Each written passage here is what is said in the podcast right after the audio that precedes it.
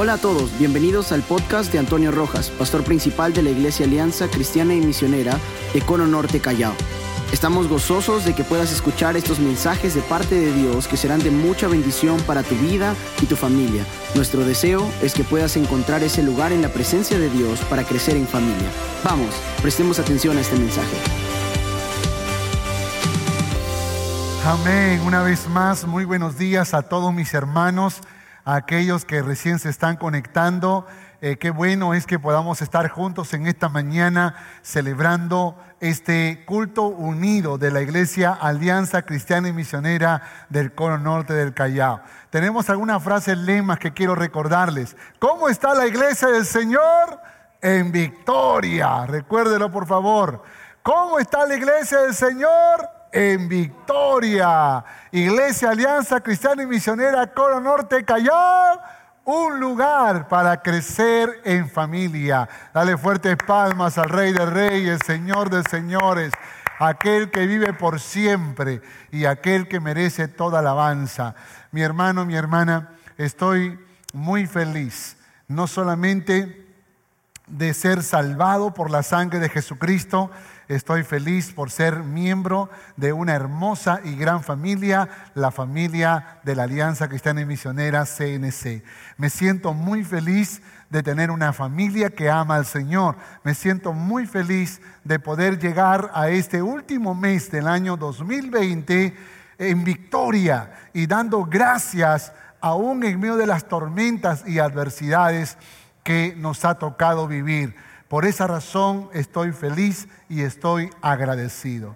Y yo creo que cada uno de mis hermanos debería sentir lo mismo porque, como les decía a los líderes de la central el día viernes, somos sobrevivientes. Somos sobrevivientes de una gran pandemia, somos sobrevivientes de un caos y una crisis mundial y podemos abrir nuestra boca para decir que por la gracia y por la misericordia de Dios estamos donde estamos, somos lo que somos y tenemos lo que tenemos. ¿Cuántos dicen amén a eso?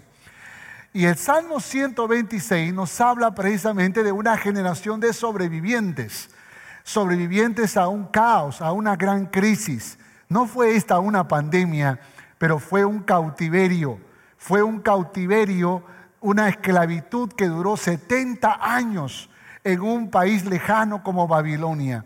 Y ellos ahora retornan y, en ese retorno crean un canto.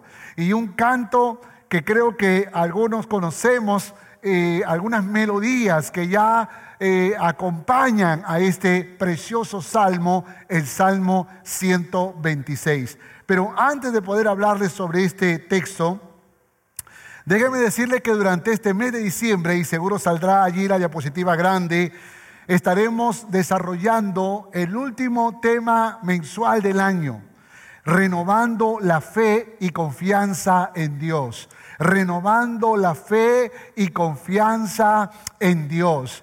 Y cada domingo tendremos temas muy interesantes, temas que estamos seguros que van a ser de bendición para su vida. Por ejemplo, el 6 de diciembre, el día de hoy, desarrollaremos el tema cuando mi fe es probada. Cuando mi fe es probada. Y vamos a hablar de injusticias y tentaciones que nos ha tocado vivir en, esta, en la vida. 13 de diciembre, cuando mi comunión es probada. Cuando mi comunión es probada. Y ahí vamos a hablar acerca de la santidad y la fidelidad que Dios demanda. El 20 de diciembre, cuando mi gratitud es probada. Cuando mi gratitud es probada y ahí vamos a hablar acerca de la provisión y la generosidad. Y el 27 de diciembre, el último domingo, estaremos hablando cuando mi recuerdo es probado. Cuando mi recuerdo es probado y allí entonces haremos una mirada hacia atrás y cómo la mano de Dios ha estado a favor nuestro. Hermanos, este mes va a ser un mes precioso, va a ser un mes donde tu fe se va a gigantar, va a ser un mes donde Dios va a hablar a tu corazón de una manera muy especial y te lo puedo asegurar porque al primero que Dios habló en estos días fue a mí. Al primero que Dios tocó fue a mí. Al primero que Dios sanó fue a mí. Y por esa razón de mi corazón voy a compartirles una riqueza y un tesoro que estamos seguros que será de gran bendición. Amén. Así que vamos de una vez al estudio bíblico, la introducción, la introducción. El reino de Israel, escuche, históricamente registra que tuvo una invasión por el imperio asirio que fue en el año 722 a.C. Y la nación de Judá, recuerden que los dos eran Israel, pero se dividieron por problemas internos, se dividieron, pero finalmente Dios envió profetas a ambos pueblos. Sin embargo, mataron a sus profetas, se rebelaron ante Dios, desobedecieron a la verdad de Dios y como consecuencia el imperio asirio invadió Israel y luego el imperio babilónico, escuche, que venció al imperio asirio, no solo tomó como esclavo a las naciones que tenía el imperio asirio, sino que invadió otras naciones. Y la otra nación o el otro pueblo que invadió fue el pueblo o la nación de Judá. De tal manera que Israel y Judá ahora estaban bajo el poderío babilónico. Y eso sucedió el año 586 antes de Cristo. En otras palabras, eh, ya habían pasado un poco más de 100 años que, eh, Judá todavía disfrutaba de cierta libertad, pero llegó el tiempo de que Babilonia invadiera esta nación también.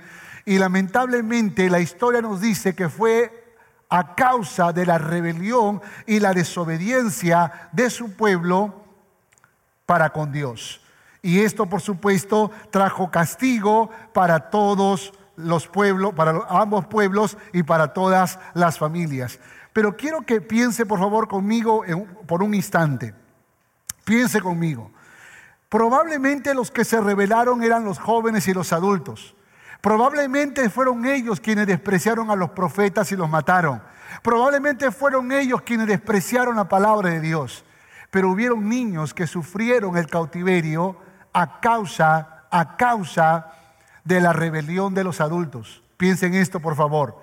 Entonces, no todos eran culpables pero habían inocentes que estaban sufriendo las consecuencias de los culpables. Escuche esto, por favor. Esto puede que pareciera una injusticia.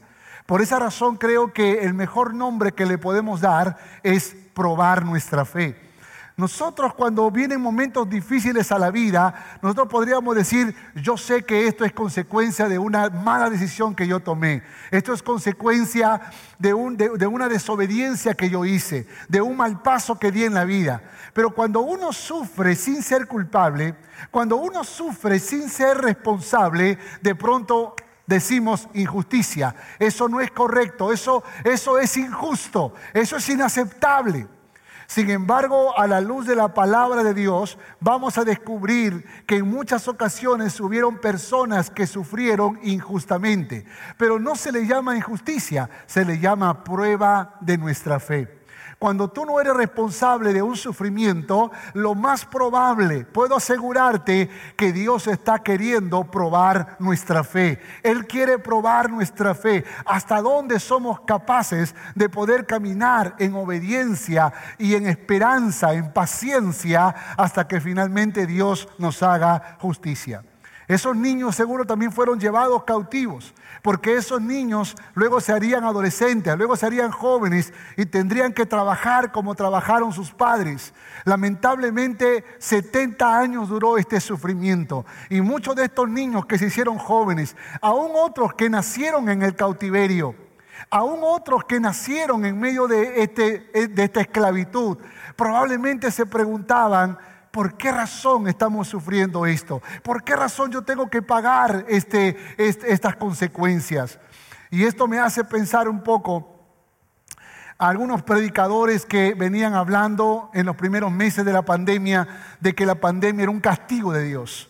Y era un castigo de Dios por los desobedientes, por los rebeldes, por aquellos que le dieron la espalda a Dios, por aquellos que no supieron amar la verdad de Dios. Y como quiera que sea el caso, puede que sea en parte verdad que haya sido como una consecuencia de la rebelión ante Dios, pero también es verdad que hubieron muchos que inocentes que tuvieron que sufrir las consecuencias. Cristianos que amaban a Dios, cristianos que nunca le dieron la espalda a Dios, cristianos que fueron fieles al Señor y se enfermaron de COVID y tal vez algunos partieron con el Señor.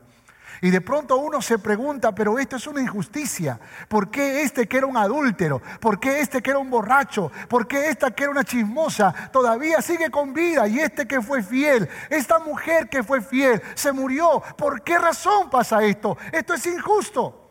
No, no, no, no. Nada escapa de la soberana voluntad de Dios. ¿Cuánto dicen amén a esto?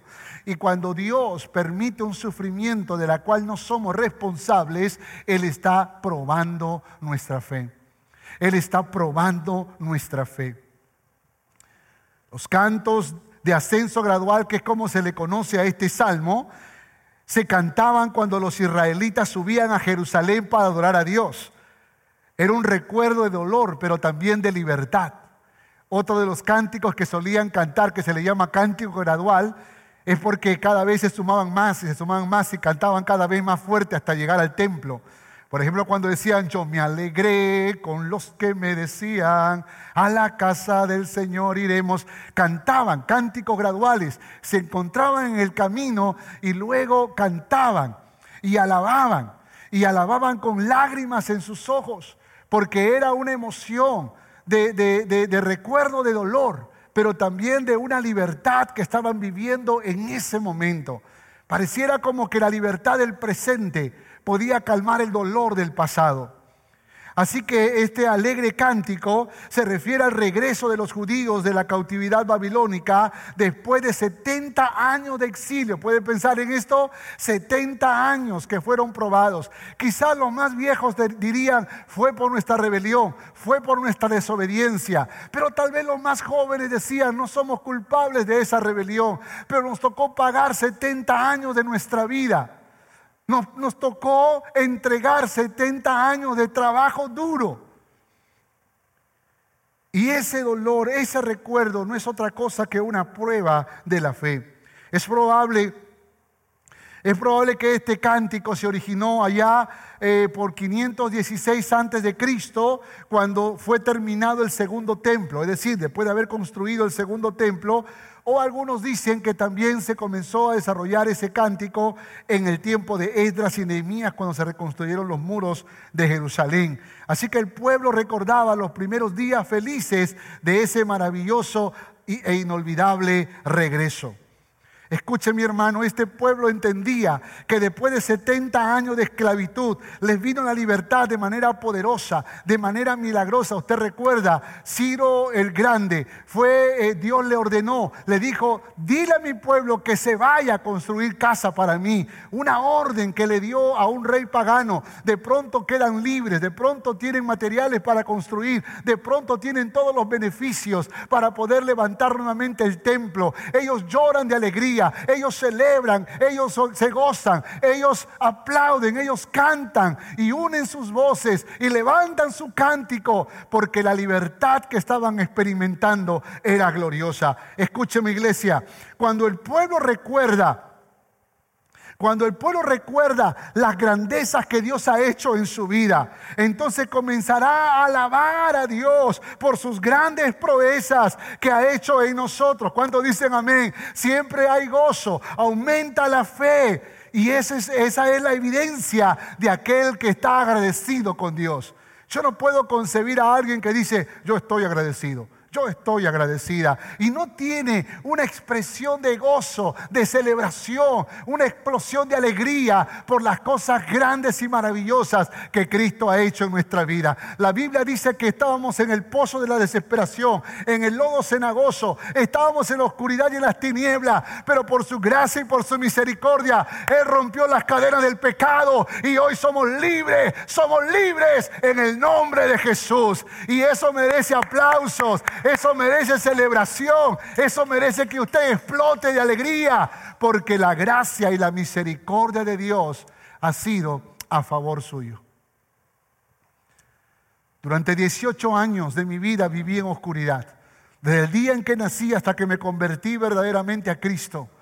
Y le agradezco a Dios porque los últimos 30 años de mi vida han sido años maravillosos, han sido años gloriosos, han sido años bendecidos.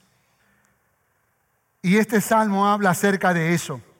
Tres metáforas que expresan el gozo inefable de ese regreso. La primera Aparece en el verso 1 y 2 los sueños de los hombres libres. En el verso 3 y 4 los arroyos en el área desértica. Y los versos 5 y 6 hablan acerca de las festividades de la cosecha.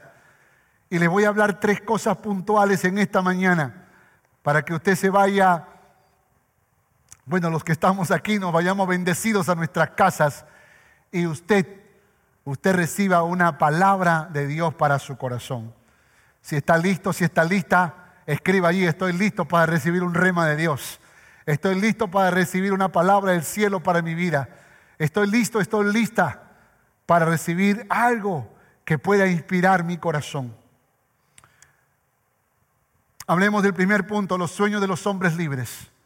Los sueños de los hombres libres. Escúcheme, escúcheme, por esa, por esa libertad nosotros tenemos la capacidad de soñar. ¿Cuántos dicen amén a esto?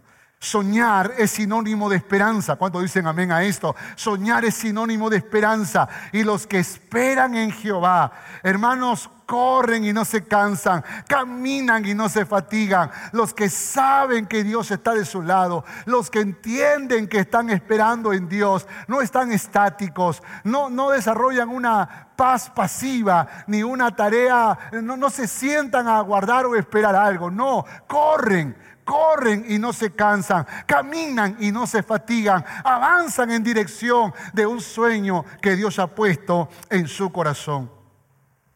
Es poderoso las palabras en hebreo que encontré.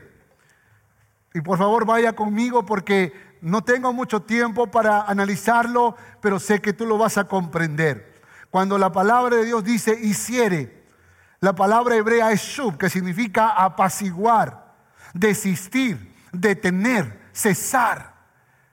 Es decir, cuando la Biblia dice que Jehová hiciere volver, lo que está diciendo es que Jehová tomó la decisión de detener, de cesar, de apaciguar, de parar este tiempo de esclavitud. Hay uno solo que puede detener la prueba que tú estás viviendo en la vida y ese es Jehová de los ejércitos. Es aquel que ha permitido el inicio y también tomará final, tomará asunto en el final de esa adversidad. Entiéndelo por favor, eres el que hace él es el que hace y Él es el que apacigua, Él es el que desiste, Él es el que detiene, Él es el que cesa. El verbo volver, la palabra hebrea es malá, que significa viaje a un lugar más alto, viaje a un lugar más alto, pensamiento que se eleva, cosa excelente. Escúcheme, escúcheme, cuando Dios termina tu prueba, cuando Dios le pone punto final a esa adversidad, no es que tú serás la misma persona, no es que tú serás igual que siempre, no es que tú eh, simplemente pasaste por un sufrimiento y resististe, no, no, no, no, no, sino que la palabra de Dios dice que te hará volver, en otras palabras, que te llevará a un lugar más alto, a un pensamiento más elevado, a una forma de vida más gloriosa. Y yo creo que después de la prueba, después de la adversidad, Hermano, tú y yo no somos los mismos. La gloria de Dios se desata en nosotros. Hemos aprendido a amar a Jehová. Hemos aprendido a confiar en Él. Hemos aprendido a pasar por tormentas y hemos salido victoriosos. Somos sobrevivientes y la gloria de Dios está sobre nosotros. ¿Cuántos dicen amén a eso? El pueblo, el pueblo de Israel salió a algo más glorioso.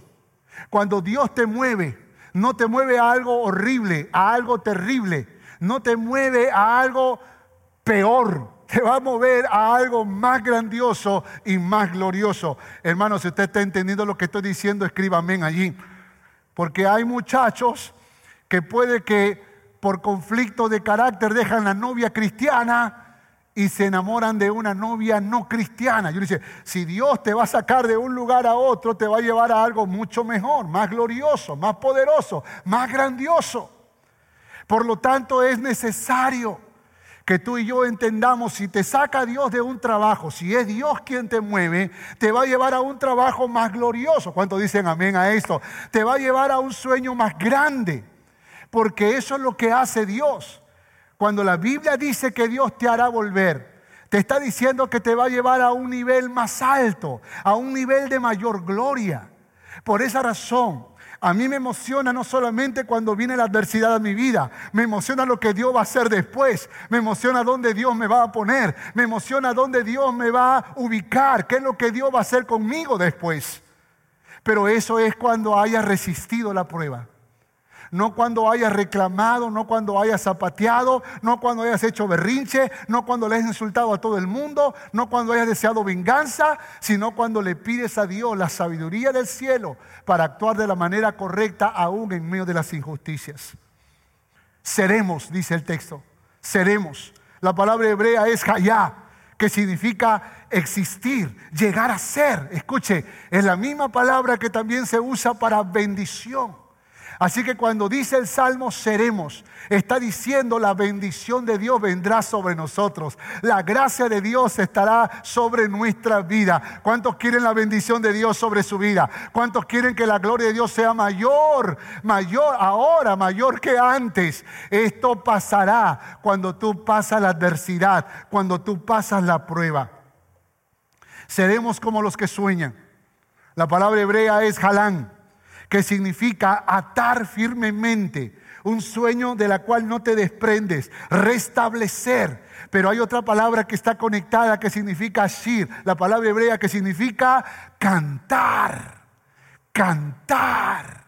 Escúcheme, cuando tú eres libre, tú sueñas. Y cuando tú sueñas, cuando tú hablas tu sueño, tus palabras suenan a canto, tus palabras suenan a, alegría, tus palabras suenan a emoción, tus palabras cautivan el corazón de los demás. Pero cuando tú escuchas a alguien diciendo, mis papás sabrán que aunque ellos no me trataron bien, que aunque ellos me odiaron y me destruyeron, yo seré grande, yo seré grande y verán mi éxito y se avergonzarán. Entonces ese, ese, sueño no suena a canto, ¿sí o no? No sueña a canto, ¿no? Odio a mis hermanos y cuando me vean como José elevarme sobre ellos, sabrán que Dios me está haciendo justicia. E, eso no, eso no suena a canto, eso no suena a canto, mis hermanos.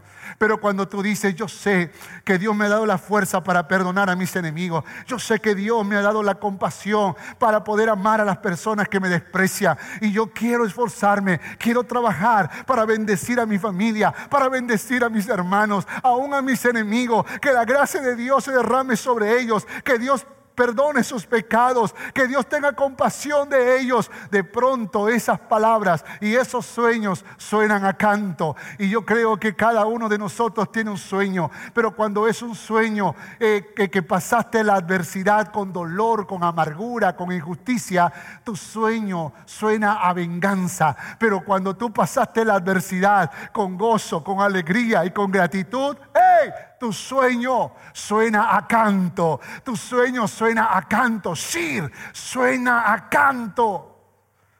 Y creo que es importante que nosotros aprendamos a analizarnos si estamos pasando la prueba o nos estamos envenenando con la sed de venganza. Es importante, mis hermanos. Y tal vez tengas que tirarte al suelo, tal vez tengas que llorar, tal vez tengas que gritar delante de Dios, diciendo, Dios, ame justicia. Pero tal vez también tengas que decirle, Dios, ten misericordia, no solo de mí, sino de las personas que me rodean, para que tu sueño no se apague, para que no dejes de correr, para que no dejes de caminar, para que no dejes de avanzar. Estamos llegando al final de este año, mis hermanos.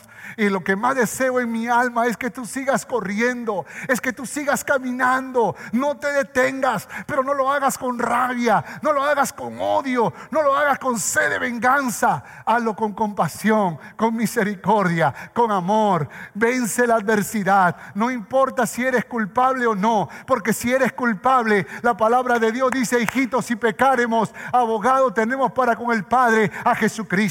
Y si es injusticia, la Biblia dice que Dios exhibirá tu justicia como la luz del mediodía. Llegará el día en que Él será tu defensa, Él será tu protector, Él será tu castillo fuerte, Él siempre estará contigo. cuando dicen amén a esto? Tenemos la capacidad de soñar. Cuando somos verdaderamente libres, tenemos la capacidad de soñar. Escriba allí, por favor, tenemos la capacidad de soñar porque somos libres y verdaderamente libres por la obra de Cristo Jesús. Punto dos, los arroyos en el, en el área desértica. Los arroyos en el área desértica. Tenemos la capacidad de reverdecer. ¿Cuántos dicen amén a esto? Tenemos la capacidad de reverdecer. Verso 3 dice, grandes cosas ha hecho Jehová con nosotros. Estaremos alegres. Haz volver nuestra cautividad, oh Jehová, como los arroyos del Nehueb. Como los arroyos del Nehueb. Escuche esto, por favor. Esto habla de tiempos de refrigerio y renovación espiritual, como el agua que renueva la tierra seca.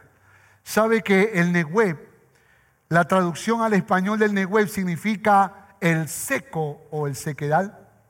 ¿Usted sabía eso? La traducción es el seco o el sequedal. Y es un área desértica que está ubicada al sur de, Judea. Tierra que fue asignada para Judá y para Simeón. Y ese lugar es un lugar muy seco, muy seco, donde los pozos de agua cobran eh, un especial significado y valor por la escasez del agua. Escuche esto, por favor. Porque las lluvias por alguna, por alguna razón no caen en esa zona, en ese sector. Entonces los arroyos que se forman son, eh, eh, eh, son muy, muy, muy valorados por la poca agua que corre en esa zona. Pero, y esa es la razón por la cual está desierta. Pero es interesante que cuando la lluvia cae y se forman los arroyos en el Nehueb, ese arroyo reverdece toda la tierra seca. Escuche esto, por favor. Ese arroyo, esa, poca lluvia provoca un reverdecimiento de toda esa zona. Y es increíble cómo con poca agua ese desierto puede tener una, una imagen verdosa en muchos momentos de, su, en muchos eh, eh, tiempos del año. Escúcheme esto, por favor. Cuando el salmista dijo, cuando el salmista dijo, haz volver nuestra cautividad, oh Jehová, como los arroyos del Nehueb, está diciendo que cuando somos libres, escúchame esto por favor, cuando somos libres, lo que sucede es que hay un reverdecimiento de nuestra vida. Dios empieza a reverdecer nuestros corazones. Es como que estábamos secos, es como que estábamos áridos, sin vida, pero de pronto el agua de su espíritu comienza a caer del cielo y comienza a inundar nuestra vida y esta tierra seca comienza a reverdecer y empezamos a vernos bien y su gracia se evidencia en nosotros. La gente puede mirar la gloria de Dios porque el poder del Espíritu Santo está cosas maravillosas en nuestras vidas. No hay un solo día que yo no abrace a mi esposa y le diga que la amo. No hay un solo día que no la abrace y que le diga que la amo. Todos los días, y yo creo que a veces Romy puede estar pensando, ¿por qué lo haces? ¿Por qué me dices todos los días? ¿Por qué lo haces? Y déjenme decirles algo. Nunca escuché en mi casa un te amo. Nunca escuché en mi casa un te amo. Esas eran las dos palabras que siempre mi alma quiso escuchar, pero nunca la escuché. Sin embargo, Dios me regaló una familia. Y cada vez que sale de mi boca un te amo, yo sé que no es la tierra árida que este cuerpo, que esta alma, que este corazón era antes. Yo sé que es el fruto del Espíritu Santo yo sé que es el río de agua viva que corre por mi alma. Yo sé que es el verdor que Dios ha hecho en mi corazón. Yo sé que es la gloria de Dios que ha desatado en mi vida. Por esa razón, cuando yo digo a mi esposa te amo, o cuando a mis hijos les digo mi amor o te amo, me estoy liberando de esos pensamientos machistas, de esas frases que los hombres muchas veces se dicen. Y quiero que mi familia vea el verdor de la gloria de Dios en mi corazón. Y es importante que los demás vean ese verdor en tu vida. ¿Qué es lo que están mirando en tu vida? ¿Tierra seca? ¿Tierra árida? ¿Tierra muerta? ¿Eres un desierto que camina por la vida? ¿O eres un campo verdoso, frondoso, donde hay frutos del Espíritu, frutos por ese río de agua viva que es su Espíritu Santo corriendo por tu alma? Creo que es importante que nosotros entendamos que somos libres y por esa libertad que tenemos en Cristo Jesús tenemos la capacidad de reverdecer. Recuerda esto, por favor. Tercero, tercero, las festividades de la cosecha. Tenemos la capacidad de fructificar. Tenemos la capacidad de fructificar. Verso 5 y verso 6. Los que sembraron con lágrimas, dice la palabra, con regocijo segarán. Irán andando y llorando el que lleva la preciosa semilla, mas volverá a venir con regocijo trayendo sus gavillas. Aleluya, aleluya. Las lágrimas son de felicidad y gratitud, pues ahora tienen tierra donde pueden sembrar. ¿Se ha puesto a pensar en esto? ¿Se ha puesto a pensar en esto? Antes no eran dueños de las tierras que sembraban y cosechaban, eran esclavos en tierra ajena.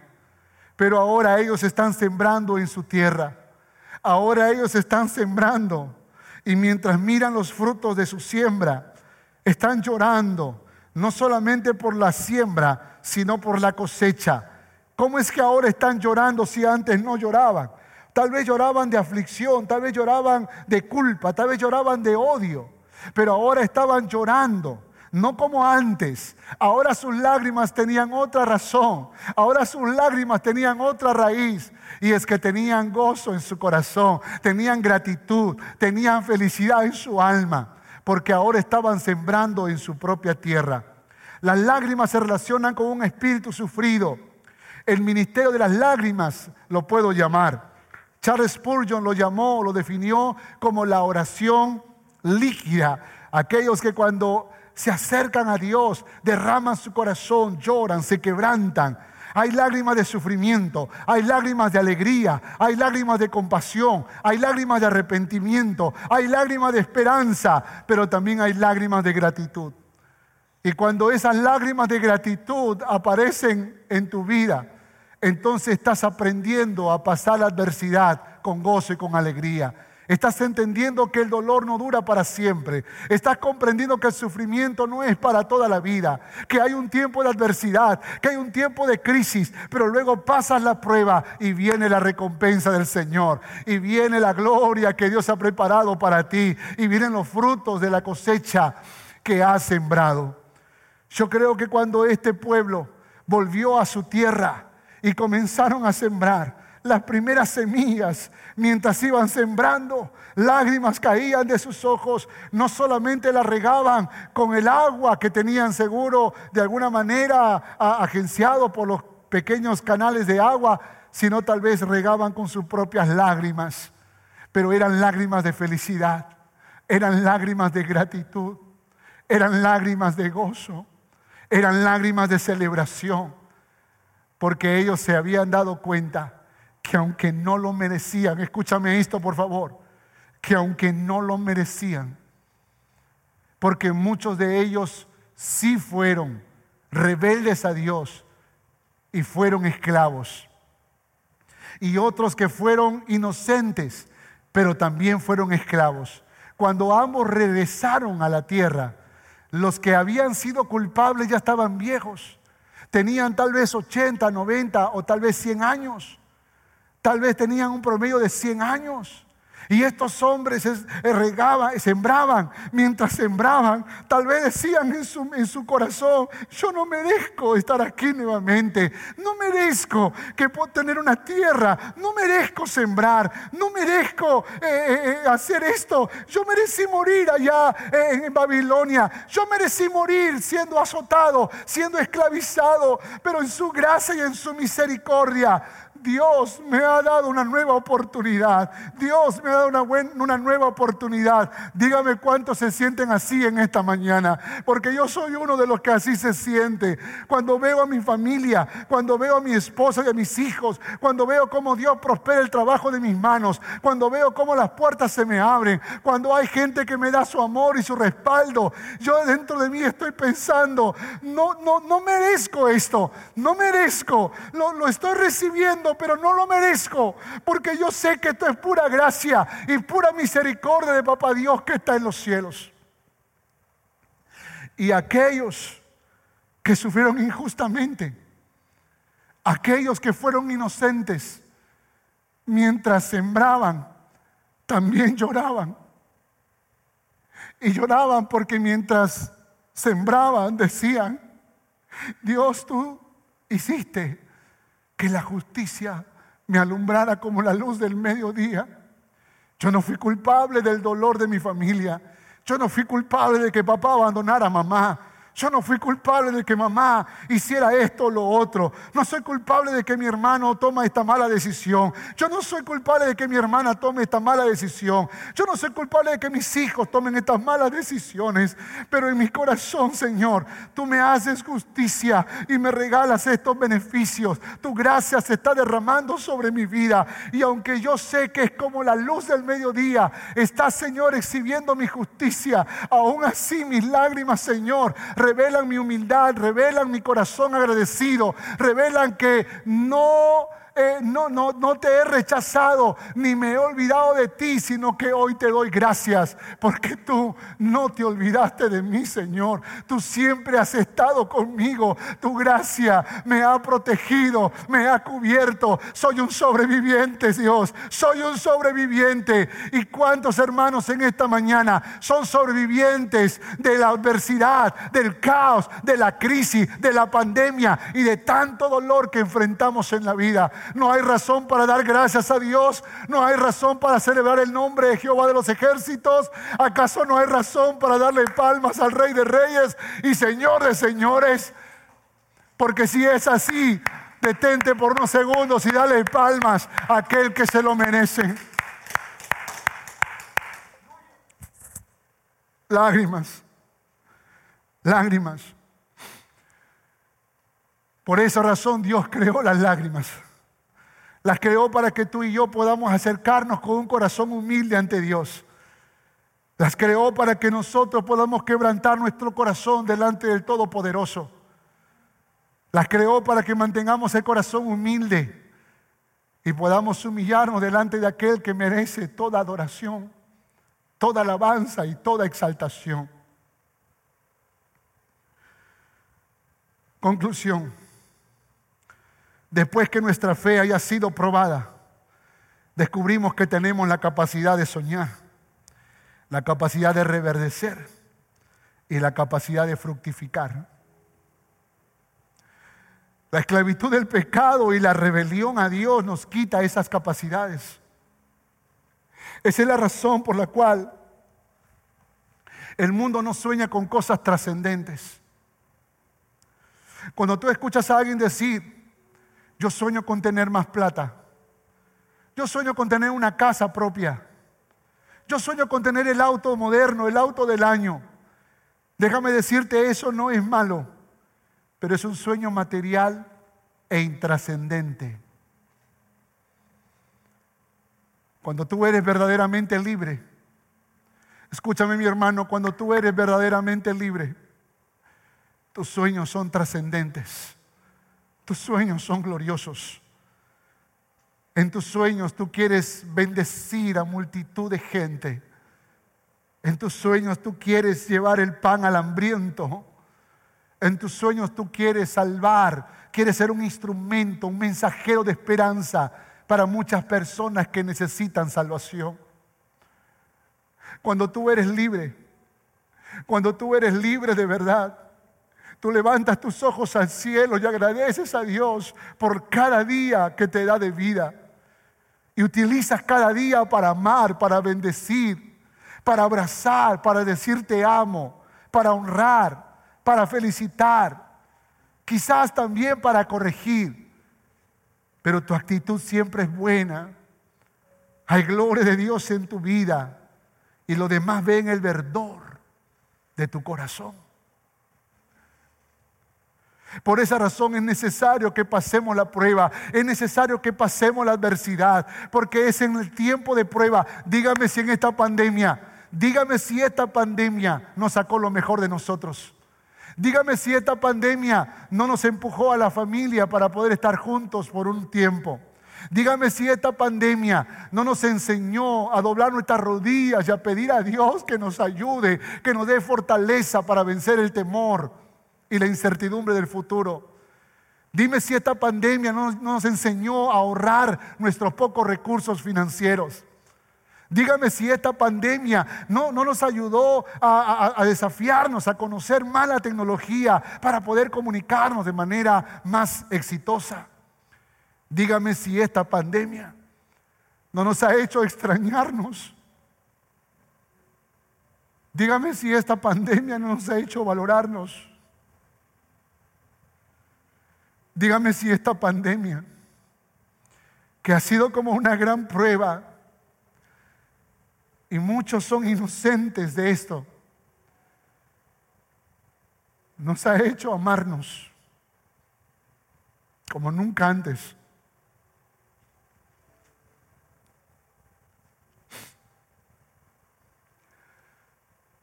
Extraño abrazar a mis hermanos, extraño, extraño besarlos.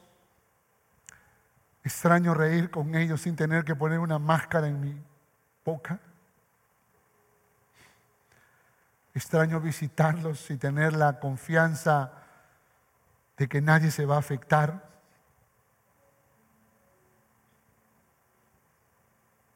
Extraño y valoro tantas cosas. En estos últimos tres días los pastores estuvimos en una reunión aquí salvando, guardando las distancias, pero el solo mirarnos, el solo mirarnos, ya no a través de una pantalla, el solo mirarnos provocaba una alegría y una felicidad en nuestra alma. Queríamos abrazarnos. Eso antes no lo sentíamos porque nos veíamos todos los días. Las adversidades, las pruebas, muchas veces nos enseñan a valorar lo que antes no valorábamos. Nos enseñan a darle gracias a Dios por lo que antes no dábamos gracias.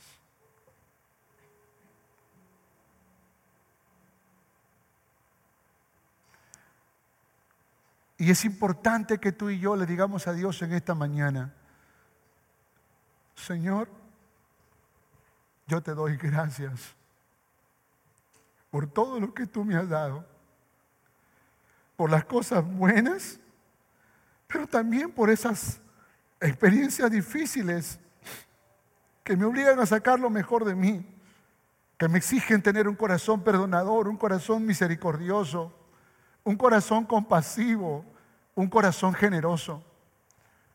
Tal vez es hora de que tú le pidas a Dios que te haga mejor y no que te dé lo que tú quieres. Tal vez es hora de que tú le digas a Dios en esta mañana, Señor, quiero ser más como tú. Y pares de pedir un poco, Señor, dame más. Quiero ser más como tú. ¿Puedes decirle eso a Dios en esta mañana? ¿Puedes acercar tu corazón a este maravilloso Dios? Los cantos de ascenso gradual se cantaban cuando los israelitas subían a Jerusalén para adorar y agradecer a Dios. Cuando el pueblo recuerda la misericordia de Dios, su alabanza y gozo va en aumento por las grandes cosas que Dios ha hecho en sus vidas. Podemos crear nuestro propio cántico gradual porque el Dios de Israel es nuestro Dios y ha hecho maravillas en nosotros. Así que levanta tu cántico. Vamos, unámonos en un cántico especial. Un cántico que salga de tu corazón. Un cántico que tú puedas crear con tus propias palabras. Vamos, dile al Señor, Señor, yo te agradezco. Te agradezco por tu inmenso amor, Señor. Glorifícate, Señor, glorifícate, Señor. No hay nadie como tú. Tú eres único Dios. Tú eres Dios grande. Tú eres Dios maravilloso. No hay nadie como tú. No hay nadie como tú.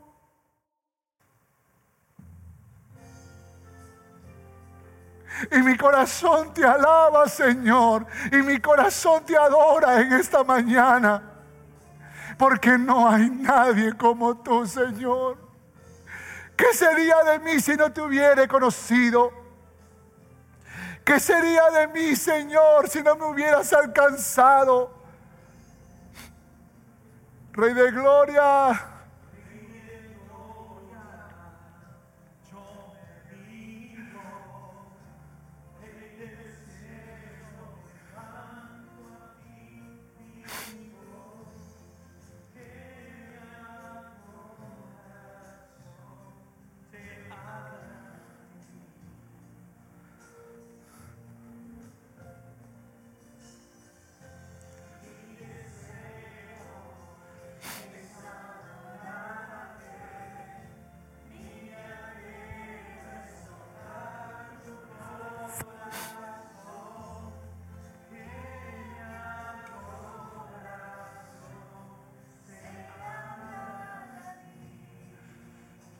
Vamos, díselo, díselo.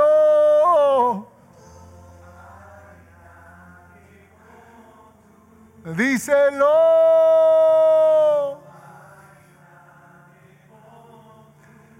Señor.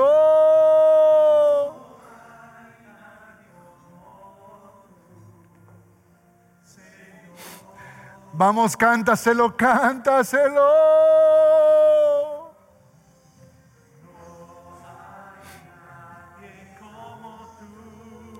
Díselo una vez más.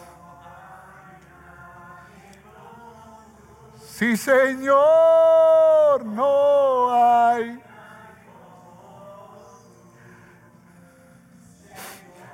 Nuestro Salvador, Rey de Reyes.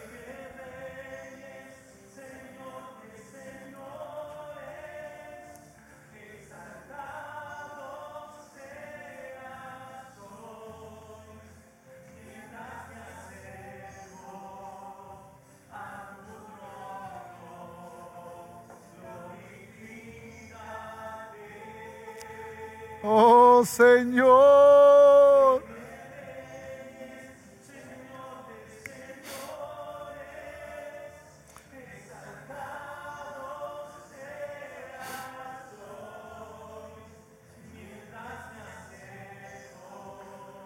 A tu trono.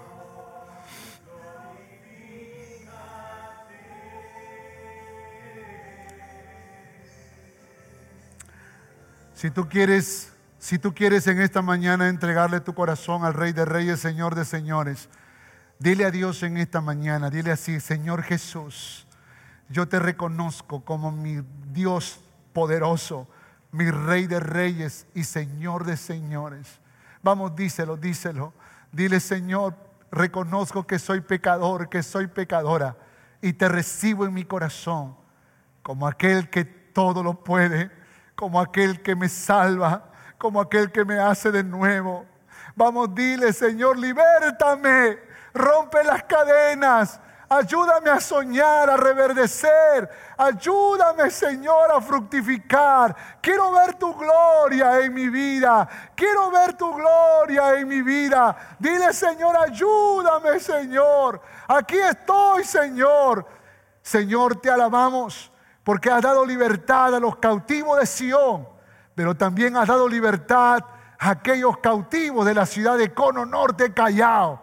Y hoy podemos proclamar que somos libres en el poder del Espíritu Santo y por la obra de Cristo Jesús en el Calvario. A ti te alabamos y te bendecimos en el nombre de Jesús. Amén. Y amén. Dale un fuerte aplauso de libertad de libertad. Aleluya. Esperamos que este mensaje haya sido de bendición para tu vida. Gracias por escuchar este podcast. Si deseas más información, visítanos en www.familiasrestauradas.org. Que Dios te bendiga.